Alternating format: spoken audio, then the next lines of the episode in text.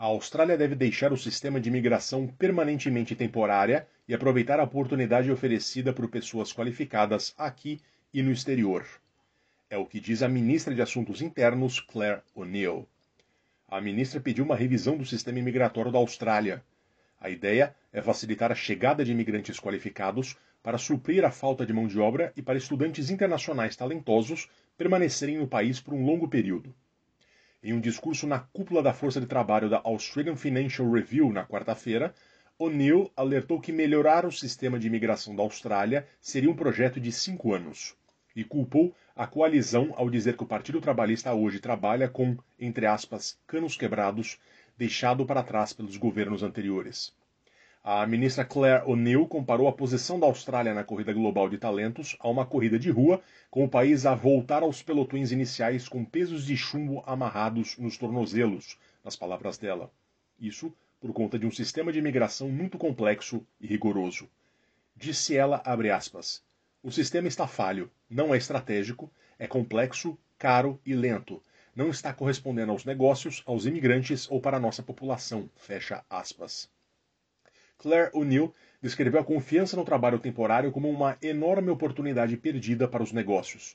Ela criticou a rápida expansão da imigração temporária sob o antigo governo da coalizão, ou seja, o governo de liberais e nacionais, enquanto a entrada de imigrantes permanentes qualificados permaneceu relativamente estagnada. Ela afirmou que a mudança impressionante de direção para a imigração temporária trouxe custos sociais e econômicos significativos, mas ocorreu por negligência, entre aspas, e não por um debate político adequado. O número de imigrantes temporários na Austrália, excluindo-se vistos de visitante e trânsito, saltou de cerca de 1 milhão em 2007, quando o Partido Trabalhista esteve no poder pela última vez, para 1,9 milhão atualmente. Isto, apesar da entrada de imigrantes qualificados permanecer praticamente a mesma em 30 mil por ano, disse ela. Abre aspas. Agora é relativamente fácil para um imigrante temporário de baixa qualificação vir para a Austrália, mas difícil, lento e não particularmente atraente para um imigrante permanente de alta qualificação vir para cá. Temos o sistema invertido, disse ela, fecha aspas. Claire O'Neill descreveu os estudantes internacionais como grande potencial inexplorado, mas alertou que muitos foram efetivamente forçados a sair depois de se formarem. Cerca de 40% dos que permaneceram acabaram trabalhando em empregos menos qualificados do que poderiam, em parte porque a Austrália carecia de um sistema para integrá-los amplamente à força de trabalho, segundo a ministra. Ela citou o caso de Brian Schmidt, um físico americano ganhador do Prêmio Nobel que imigrou em 1994 e acabou por se tornar vice-reitor da Australian National University.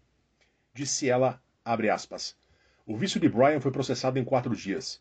O jovem astrofísico brilhante de hoje em dia, dependendo da categoria do visto, pode ter que esperar um ano e pagar milhares de dólares antecipadamente. Que perda ele teria sido para a Austrália, disse O'Neill, fecha aspas. Acelerar o reconhecimento de qualificações do exterior também está na agenda.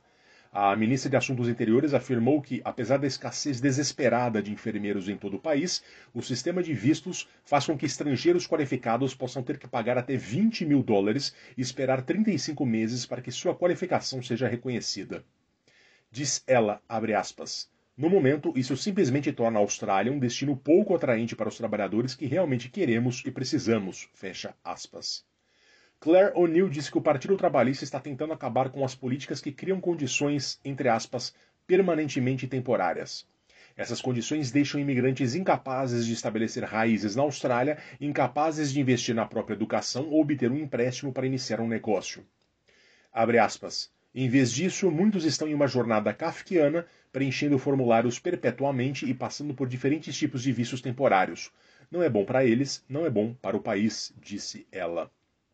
A pandemia de Covid-19 exacerbou a escassez em várias áreas, desde os setores de saúde e assistência a idosos até o trabalho agrícola regional. Tanto a coalizão quanto os trabalhistas escreveram a situação no setor de assistência a idosos como uma, entre aspas, crise no último mandato do governo anterior. Antes da eleição de maio de 2022, o Partido Trabalhista prometeu ter um enfermeiro qualificado em cada casa de repouso australiana 24 horas por dia, 7 dias por semana, 12 meses por ano após a posse. Na época, O'Neill admitiu que a promessa significava que teria pouco mais de um ano para encontrar as enfermeiras adicionais que precisaremos.